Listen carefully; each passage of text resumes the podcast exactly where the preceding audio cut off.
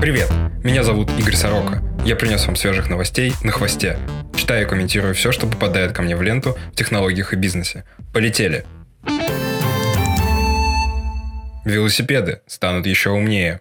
Французская компания Angel получила инвестиции от SEP, которая производит Тефаль, Raventa, Крупс и другие бренды. Велосипед подключается к приложению на телефоне, в котором реализован звонок и сигнализация – также есть дисплей с калориями и другими фитнес-данными. Самое интересное, что есть вибрация на руле, подсказывающая, куда ехать. Умный электрический велосипед – это не дешевое удовольствие. Стоимость базовой модели составляет около 3000 долларов США. За последние 6 месяцев компания получила 2000 предзаказов на умные велосипеды.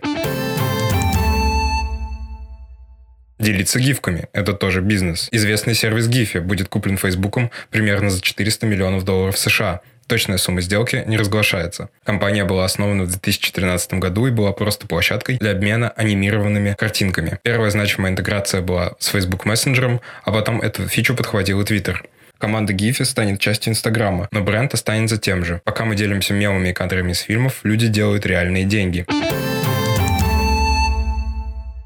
Из-за GTA упал сайт. Компания Epic Games сделала свой самый мощный хит GTA 5 доступным для скачивания абсолютно бесплатно для всех.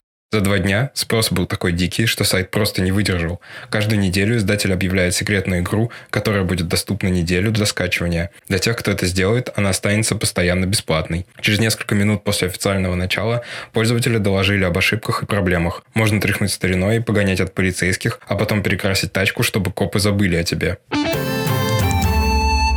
умные очки от Apple. Кажется, что в 2022 году выйдут умные очки, которые будут работать от процессора iPhone. Слухи сообщают о том, что будет новая операционная система для этих очков. Для этого они купили компанию NextVR на этой неделе. Google в этой области провалился, посмотрим, что сделает яблочный гигант.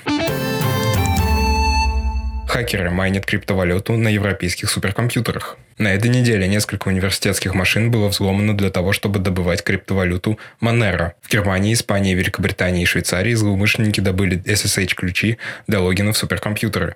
Их удалось украсть у исследователей из других стран, имевших доступ. Это происходит далеко не в первый раз. В 2018 году инженеры использовали суперкомпьютер для похожих целей в российском ядерном центре. Тогда их арестовали. Я почти уверен, что таких невидимых злодеев очень много по миру, только их не всегда ловят. Это был Игорь Сорока. Спасибо, что послушали. Ставьте оценки, пишите комментарии, присылайте на почту свои предложения. Все будет чик-чирик.